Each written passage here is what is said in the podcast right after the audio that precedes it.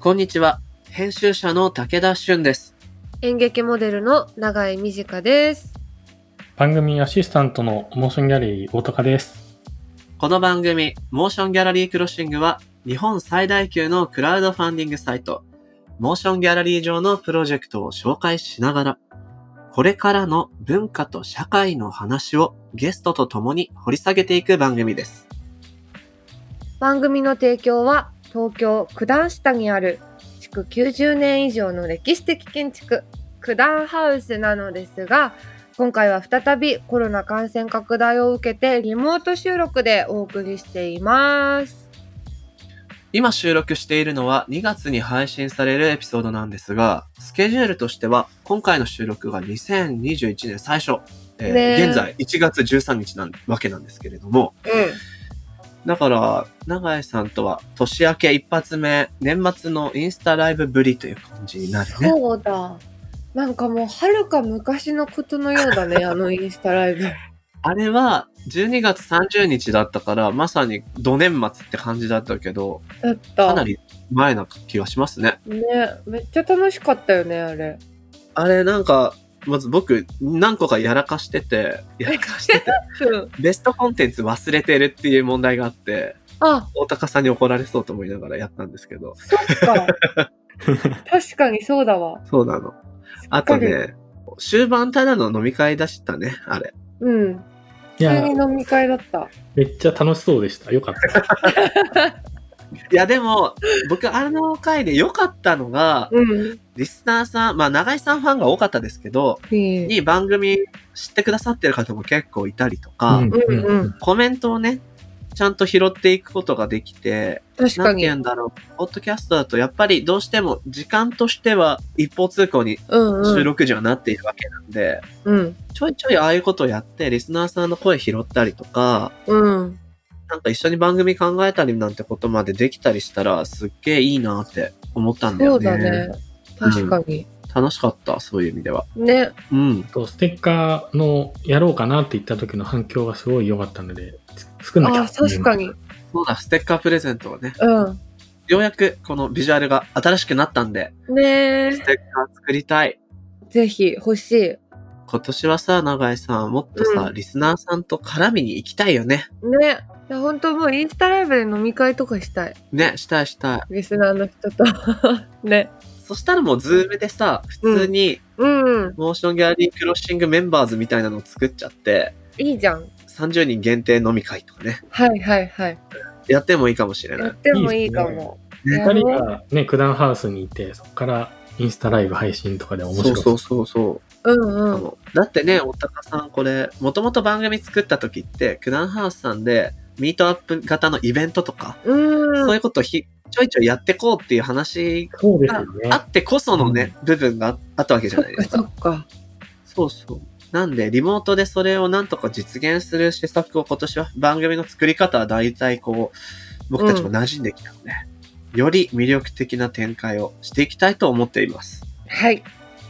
この間のそのインスタライブのアーカイブは私のインスタグラムのアカウントに残してあるので、ぜひ昨年末配信のエピソード35オールジャンル5選と合わせてチェックしてみてください。はい。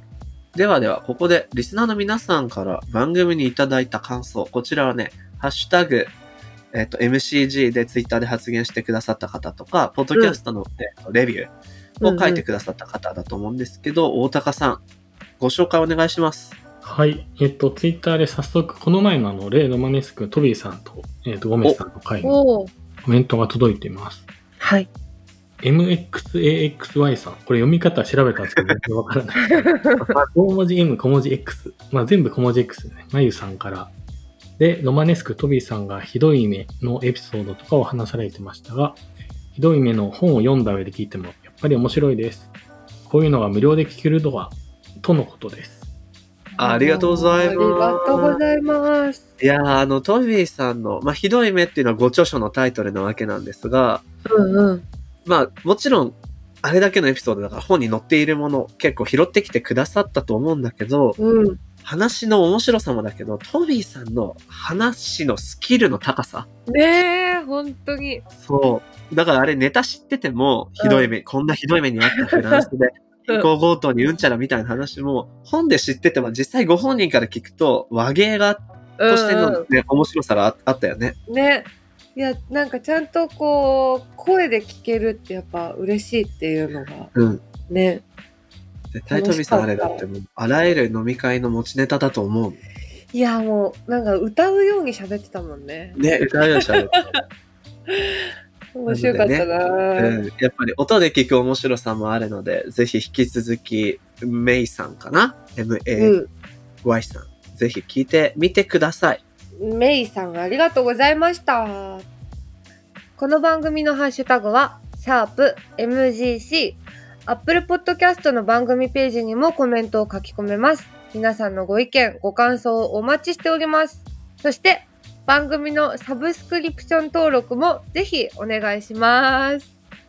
それでは始めていきましょう。武田俊と、長井美智香がお送りするモーションギャラリークロッシング前回に引き続きゲストに University of Creativity サステナビリティフィールドディレクターで株式会社博報堂クリエイティブプロデューサーの近藤秀則さんとモデルの長谷川美良さんをお招きします。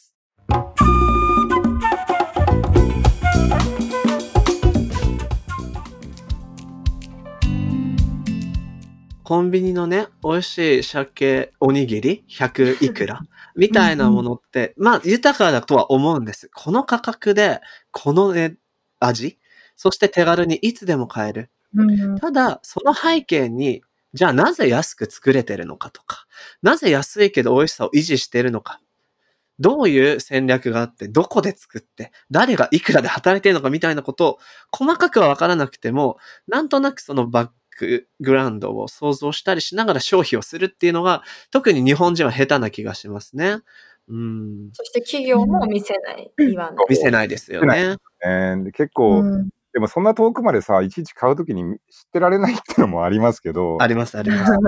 でもそれがちゃんと見えるようになればね、あの、見やすく公開してもらうとか、メディアもちゃんとチェックするようにするとか、はいはい。そういうのを気にするのが当たり前っていうなればいいですよね。うん。私もそう思ってたんですけど、そんなはずないって思ってる時期があった。例えば、自動労働とか、そんなはずないっしょみたいな。あの大きいブランドのナイキがやるわけなくないとか、勝手なそういうのないですか、うんなんか日本。で生活、日本がやってるわけないじゃん。みたいな、そういう先入観みたいなのもすごくあるなっていうのは感じますね。ねちゃんとした会社ならそんなこと絶対しないだろうとか、うん、うん。あるいは行政ならそんな悪いこと絶対しないだろうっていうふうに割と任せちゃって、自分らは使うだけでハッピーならいいやみたいな思ってるけど、うんうんうん。実は結構悪どいこといっぱいしてるとか、そうそうそう。あの会社もいろいろ儲け出さなきゃならないから、めちゃくちゃあのコストを削るために、えー海外で、えーめちゃくちゃ安いところを探して、そうするとそこは自動労働したみたいな、うんうんそういうのが結構あるんですよね。うんまあ、ここまでいろいろお話伺ってきたけれども、永井さん。はい。やっぱりこう、あのね、僕が勝手に思ってるんですけど、うんうん SDGs っていうテーマ、エコみたいな部分での認識が広くあるんじゃないかなと思うんですけど、はいはい。ちょっとね、17個のゴール、おさらいしてみようかなと思って、ちょっと、ね、いろんな前後しちゃったけど種類があるよね。うんで、かつね、永井さん実は結構問題意識近いと思う。番組1年間やって、毎週話してる感じだと、永井さん SDGs っていうフレーズに対しての馴染みはなかったかもだけど、うん案外生活の中で取り入れたり、は社会に怒ってたりするポイントが重なってるんで、今バーっと僕、リスナーさん向けに言いますね、17個ね。あぜひお願いします。まず1、貧困をなくそうんう。2、飢餓をゼロに。うん3、すべての人に健康と福祉を。質の高い教育をみんなに。5、ジェンダー平等を実現しよう。6、安全な水とトイレを世界中に。7、エネルギーをみんなにクリーンに。働きがいも経済成長も。9、産業と技術革新の基盤を作ろう。ほもとほんといっぱいだな。すごい。10、人や国の不平等をなくそう。11、住み続けられる街づくりを。12、これ今の話と近いですね。作る責任、使う責任。うんうん13、気候変動に具体的な対策を。14、海の豊かさを守ろう。15、陸の豊かさも守ろう。うん。16、平和と公正をすべての人に。そして最後、パートナーシップで目標を達成しよう。はあ。ということ。で、別にエコとか環境課題に対して縮減目標を定めましょう。だけではなく、うんう確かに。すごくレンジが広いですね。うんだ。から、なんだろう、環境はもちろんなんだけれども、これが全世界で歌われてるっていうところには、やっぱりこう、経済格差がものすごくついてきちゃった。うんうん。今の企業の話じゃないですけど、資本主義が加速してうん、それがさらにグローバルに連携しだすと、どうやっても資本主義上は会社同士が競合して価格競争をすることが前提になっちゃうので、うんうん。値段を下げて利益を上げようとする。うん。じゃあ値段どうやって下げようって言ったら基本的にはやっぱり安いところで作るっていう話になるわけですから、うんうん。それを効率化しようと思うとどうしてもね、先進国ではない場所、より開発がされていない国で作った方が安いわけで、はいはいはい。またそういうところからもいろいろ、ここの17個のゴールのね、結びつく課題というものがいっぱい出てきているということがよくわかるなというふうに思いますが、どうです？これうはん、誰がやろうっていうことなんですか？国連かな？最初にね。旗振ったのは国連なんですけど、やるのは僕らみんななんですね。うん世界中のみんなで、それは、豊かな国が先頭に立ってってこと？それとも、本当に全ての国がみんなでやろうって？多分飢えてる人8億人とかいるらしいですけど、飢えてる人はこんなことやってる暇ないと思うので、うんうん。できないと思うし、これの問題を起こしてる結構先進国の影響大きいんで、うん。先進国のいろんなできる人で、この中の自分が取り組みやすいやつやろうよ、みたいな。うん。ううんん、なるほど。関心あるやつ。全部やるのは多分無理なので、うんうん。ちょっとでもいいから、自分の関心あるやつに取り組んでみようよ。はあ。うんうんうん。だから、まあ、この SDGs が設定された背景として一番大きいのは、先進国の企業における世界中での競争が過激化したことによって、歪みが出てるよね。地球の資源も減ってきてる。うんうん。それで、えー飢えも生まれちゃってる。うんうん止める人と植える人の乖離がめちゃくちゃ進んじゃってるから、どうにかそれを埋めていったり、あるいは環境配慮しないとそもそも全員死ぬよね、みたいなところがあるので、うんうん。そうですよね。比較的裕福な人たちが。多い地域で少しずつ埋めていくことがまず重要なのかなっていうふうには思いますね。なるほど。アワープラネットというか、ファイヤーというか、家が燃えてるみたいうんうんはいはいはい。僕らの住むホームのある地球が、もう火事場、うんうん家からうん煙が出てるから、煙出ちゃってるから、とにかくみんなに何とかしようよっていう、はいはい。で、そのためのこう取り組みやすいゴールを設定してくれたって感じで、うんやり方は全然示されてないんですよ。なので、やり方はそれぞれでちょっと工夫するみたいな。うん。あのミラさんとかはファッションでそういうのやったりだとか、うんうんうん。うんうん表現したりとか、で、僕は僕うんで大学でいろいろやったりとか、うんうんそういうことを考えてるみたいな。うんうん。はあ。だから、この、今まさに近藤さんのお話にあった、この17のゴールのうち、それぞれやりやすいところから実践していこうよ、みたいに捉えられるのも一ついい部分だなと思っていて、うんうんなのでこうね、お二人の SDGs に関する取り組みを伺っていこうと思うんですけど、近藤さんから、今実際にここまで状況をいろいろ整理したり議論した、できたかなと思うので、うんうん今取り組まれていることを具体的に伺ってもいいでしょうか？はい。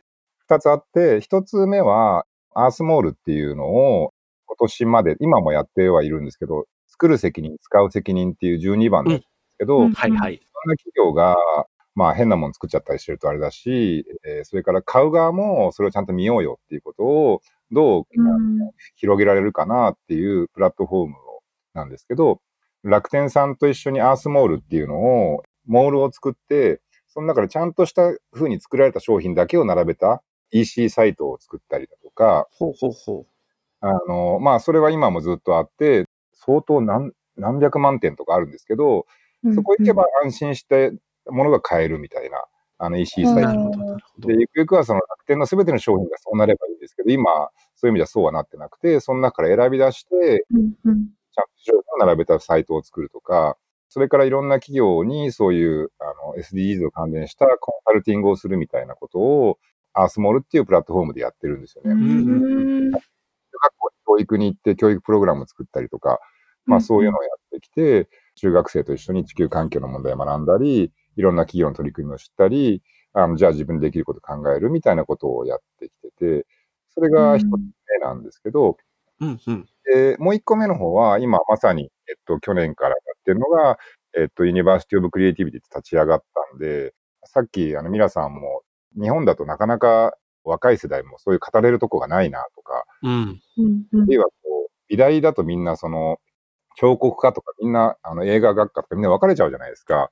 だけど、ユニバーシティオブクリエイティビティやクリエイティビティに関連するものをもっと広く捉えて、いろんなジャンルの人がぐちゃ混ぜにしようみたいな感じで、うんうん年齢も19歳の大学生の人から、それから、えー49歳までいたりとか、60歳までいたりとか、で、いろんな会社の人も来る感じで、うんそこで今やってるのは、えっと、割とフォーカスしてるのは、11番の、まあ僕ら東京に住んでるんで、うんうん。東京をどうにかしよう、都市をどうにかしようっていう、その11番はいはいはい。あと、やっぱうん。気候変動が、その台風とか、えー山火事とか、あの、去年もサンフランシスコですごい火事があったり、オーストラリアでもすごい火事があったり、うん。結構台風も日本で水害もすごいことになってるし、気候変動がかなりやばいので、うんうん。これ何すればいいんだろうっていうのを、えー結構みんなで考えてて、なので、 University of Creativity にその科学者の人にも来てもらって、えー何具体的にやればいいんですか？効果的なんですか？ってこと聞いたり、ジャーナリストの人に話聞いたり、うんアーティストに来てもらったり、デザイナーに来てもらったり、えーみんなで一緒に考えてるみたいな感じで、で、今4つぐらいプロジェクトを始めようとしてて、今まさにそれ構想中なんですけど、それを一つ一つ語っていくと大変なんですけど、まあ簡単に言うと、一個は東京でアーバンファーミングっていうか、えっ、と、屋上とか、そんなところをどんどん畑にしていこうみたいな。で、みんうんうん。なが食べ物を耕作ったりして、そこで人と交わったり、そこで酒飲んだりとか、うんうん。あとそこでレストランと組んで、レストランの廃棄物を循環させてとか、そこからまた野菜作ったりとか、そういう場所をどんどん増やしていきたいなっていうのを、今、あの、鉄道会社とか、いろんな企業さんと組んで始めようとしてて、うんうんあのそんなプロジェクトを一個とか、あとは、いろんなものの循環、リサイクルとか、アップサイクルみたいな、廃材使ってもの作るみたいなのの、いろんなアイディアとか、こんなものは余ってるよみたいなのを集めて、情報を集めて、じゃあこれ試しに作ってみようみたいな、そういうプフォームになりたいなと思ってるのをやるとか。で、もう一個は、あとは、気候変動に対して何ができるかって結構手っ取り早くできるのって、えっとうん牛肉を食べるのをちょっと減らすというか、あの、メタンガスを減らす。メタンガスとか、うんうんあと飼料、餌がすごい。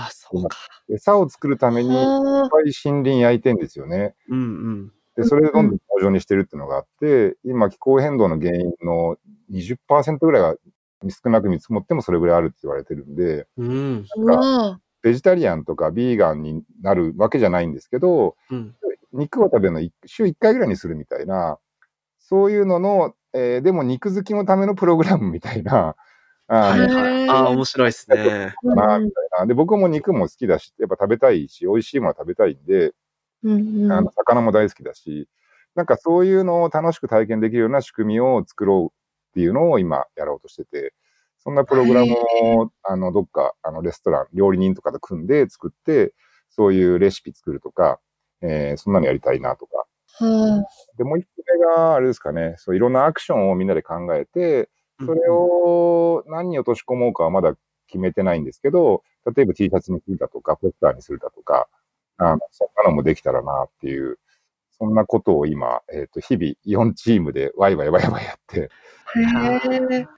やってて、すごい楽しいですよ。いやー、伺っているだけで参加したくなるような楽しいプロジェクトだなと思うんですけど、本じゃ当あそのやっぱりこの University of Creativity という語る場を作ったからこそ、そういったプロジェクトが走り出しているっていう感じなんですかね。そうですね。あの、うん赤坂にあって、社外に開かれた、まあ、広告会社の一番上のフロアにあるんですけど、すごいほう。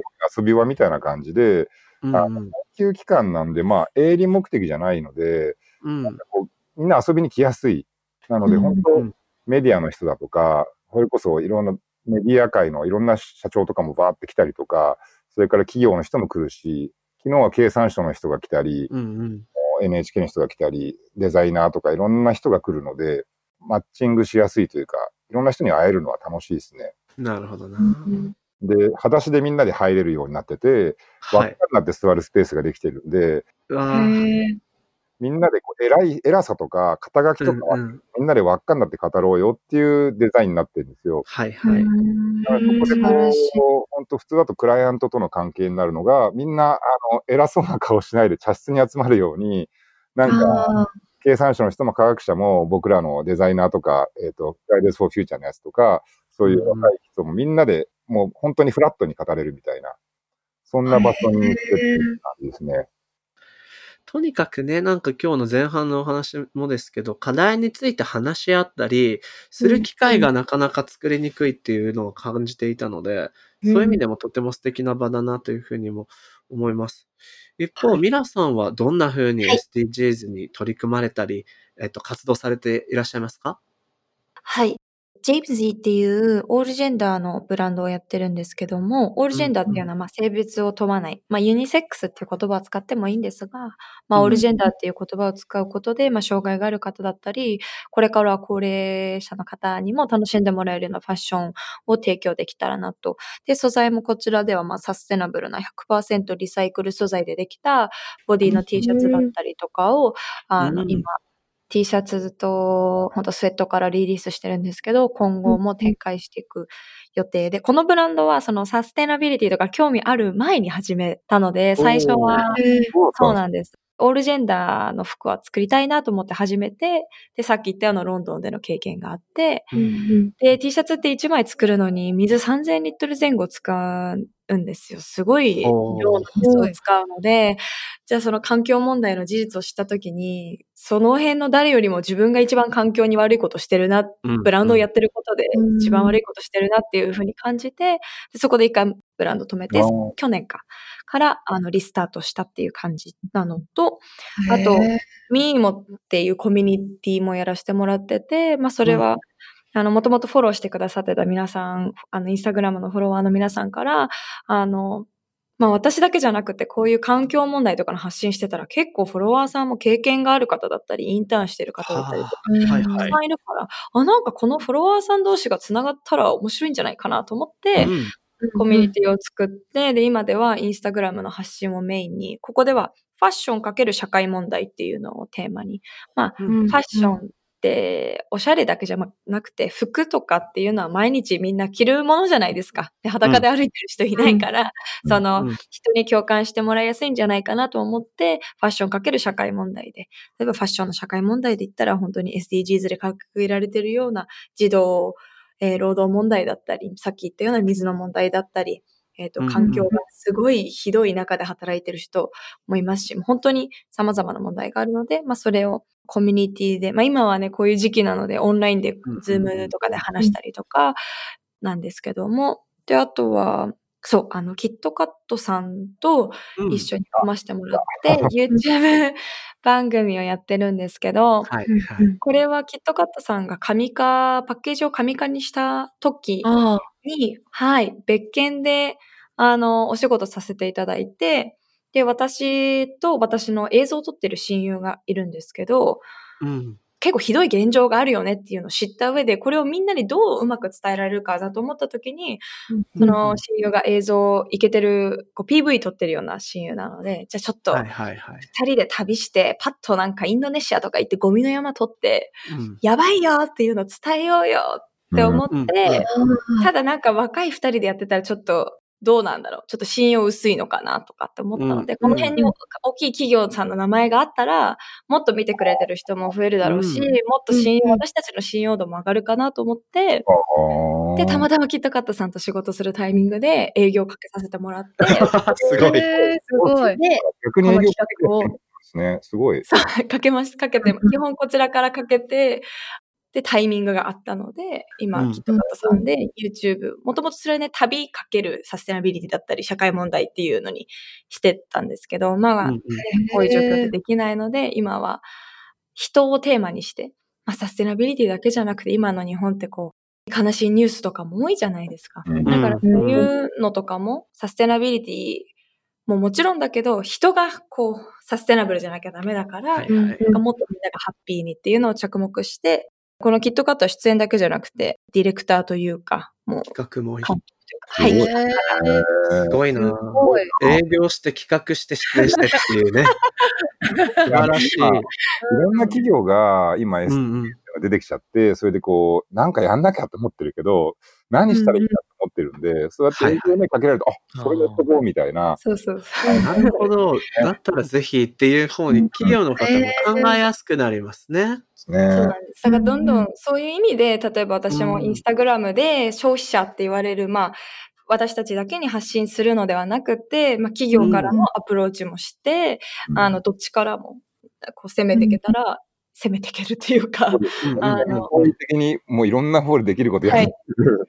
はい。うん。もうこのお仕事の特権だと思ってるので、そういう意味では。ね。モデルという仕事を介して、大きい企業さんとお仕事ができるので、そこでちょっと、あの、名刺出して、みたいな。うんうんどうですか？すごいみたいな。素晴らしい。っていうのをそうですね、キットカットさんは。それでやらせてもらってます。なるほど、なるほど。はい。お二人ともそれぞれに魅力的なプロジェクトを持ってらして、今頑張ってらっしゃるようですけど、永井さんどうです？聞いてみたいこととか出てきてそうじゃない？なんだろうな。うん。おにぎりの話があったじゃないですか。うんうん。なんか私の周りは結構その貧乏なというかギリギリの状態の友達が多いんですけどうんうん。例えばこう安いけどここで買うのって良くないんだろうなとかってうん。そんなに知識とかがない人でも頭にはよぎると思うんですね。ううんん。でもそこでこのここで買うのは良くないからやめようってできるのってやっぱある程度お金がある人というかそうそだよね。うん。選べる余裕があるというか。かなり限られた豊かな人たちの話だなっていう風にうん。結構私は感じてしまって、うん。うなんかそこってこうなんだろう、パッと見ただけだと、その、うわ、この人ここで買ってるよっていううん。風になっちゃったりするじゃないですか。うん。事情がわからないから。うん。うん。で、そうなるとやっぱ、どんどん豊かな人と貧しい人で、その、うん。距離がまた離れていってしまうこととかが、うんなんか話を聞いてて、そうだね。怖いなというか、その、うん。どっち、できればこうしたいけど、でも、できない、あいつはそれできないんだよな、みたいなことを思うと、なんだろう、こう、地球のことを考えて、あの、生活しようって言いたいけど、それって、そんなこと思ってるよって、友達嫌だろうな、みたいなこととかを結構今考えちゃって、はいはいはい。すごく難しい。うんそこのジレンマってありますよね。知ることはまず、あの、できるかもしれないけど、実践まで自分の生活の中だとしきれなくて、ああ、これ違うはずなんだよなと思いながら、その商品を手に取ったり消費をしてしまう人、確かに絶対いると思うんだよね。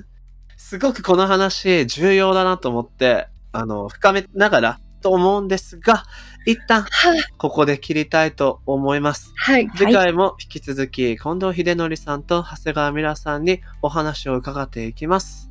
近藤さんが携わる University of Creativity では様々なトークセッションやプロジェクトが行われるとのことでぜひ皆さんチェックしてみてください。そしてお二人の詳しい今後の活動は SNS やホームページなどをご覧ください。はい。近藤さん、長谷川さん、ありがとうございました。引き続きよろしくお願いします。お願いありがとしうございまます。した。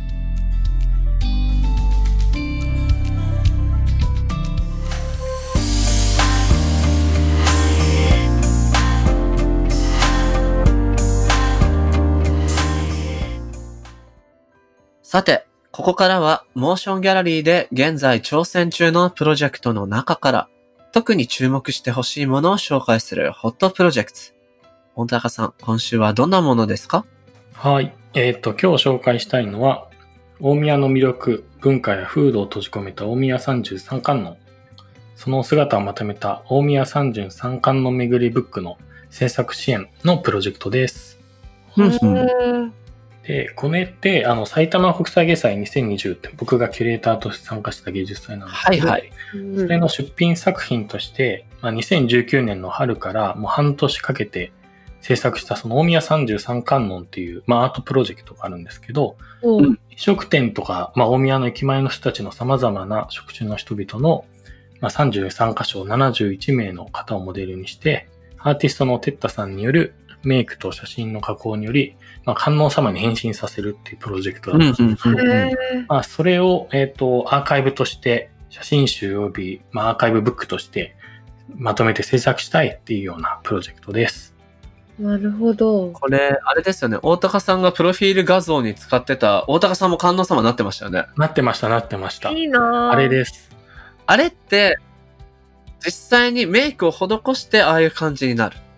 そうなんです。みんな自分でメイクを、メイクの仕方、まあ、菩薩と観音の違いみたいな、テッタさん講義がまず始まって、はいはいうん仏教ってこうなんだねって知った後に、みんなでメイクの仕方を教わって自分でメイクをして、はいはい。で、まあ、テッタさん持ってってくれるんですよ。かあの、冠とか。自分で作った手作りの冠とか衣装とか持ってきてくれてるので、はいはい。はいそれにみんなで着替えて写真を撮って、その後その格好で秋葉原とか、あの、新宿とか練り歩いて、ガヤガヤするっていうプロジェクトだったんですけど、結構やばいんですよ。異常な。状況がそこに出るっていう。運気が上がりそうな。いや運気が上がりそうなんですよ。大高さんちょっと似合ってたもんね、あれ結構。あいやそう、あれね、誰でもでも似合うんですよ。誰でも似合う。不思議なことに。仏像にな、誰でも仏像にしっくりくるってことなんだ。しっくりくるっていうことなんですよ。へなるーで、今回は33巻の。うん。っていうのは、大宮の人たちが実際その、テッタさんの施した方たちのメイクをしているってそうなんです。いう作品だったんですね。そうなんです。そんなに、大宮駅前のそお蕎麦屋さんから、ニューハーフパブの人たちから、おお、えっと、バーの人とか、本当いろいろな人たちに、あの、観音様になってもらって写真を撮って、それを店内に飾るっていうプロジェクトで、結構その来た人が、なんか、まあ、観音様巡りみたいな、御朱印帳を集めるみたいに、いろんなお店に回ってもらって、いろんな個人店を楽しんでくださいみたいなメッセージだったんですけど、ちょっとやっぱコロナがね、起きちゃったので、なかなか回ってお店に行ってってのはできなかったので、うんうん。アーカイブブックを作って、まあ、ミシュランガイドじゃないですけど、そういううんうん。本を作って、あの、お店を応援したいな、みたいな文脈もちょっとあって、これを作ろうみたいなのを、なるほど。さんと話へー面白い。なんか、なんでも、あ、このアーカイブブックには、今出てきたような、大宮の美味しいグルメ情報も載ったりするっていうことで、あら。ただの作品集っていうよりは、その、今回の作品というか、プロジェクトが持ってた街を実際に巡っていくっていうこと自体を本の形の中にも落とし込んでた。そそんなアーカイブブッね。クになりそうなんですよね。そうです。いいぜひななるほど見せてもらいたいと思います。アーティストで美術作家のテッタさんからリスナーの皆さんに向けてメッセージが届いているのでご紹介します。はい。大宮33観音の制作時は街を歩き現地の方と交流をし皆様から大宮を盛り上げたいという気持ちを強く感じましたその歴史や伝統を幾世代にもわたり大切に引き継ぎながらも現代に合った活気のある街づくりをしている大宮の素晴らしさを体感しました仏像は作られた当時の流行や最先端の技術を駆使して作られたものです特に観音様は人々を救い、文化を守り、伝えゆくものの象徴であると私は考えます。大宮の町の人々に焦点を当てて、その現代の文化や町の活気を伝える役目を作品、大宮33観音という形で表現しました。コロナ禍で不安の日々から解放された暁に、街の活気を取り戻すためのツールとして、たくさんの方が街を巡れるように、アーカイブブックを制作できればと考えています。とのことです。素晴らしい。はい。やっぱこの、まあ、埼玉国際芸術祭大高さんからお話聞いてて、うんうん。あの、時間かけて作ったんだけれどもコロナで延期、えー開催もできるか、できたところで本来の形ではなかなかできないみたいなうんうん苦しみをさ、僕らも横で聞いてた分、はい。こういかにアーカイブしていくかってそうだよね。ことのね、重要性はすごく感じるので、うんうん。ぜひ、いい形でプロジェクトが達成したらいいなというふうに思います。はい。テッタさんどうもありがとうございました。このプロジェクトはモーションギャラリーで2月26日までぜひチェックしてみてくださいね。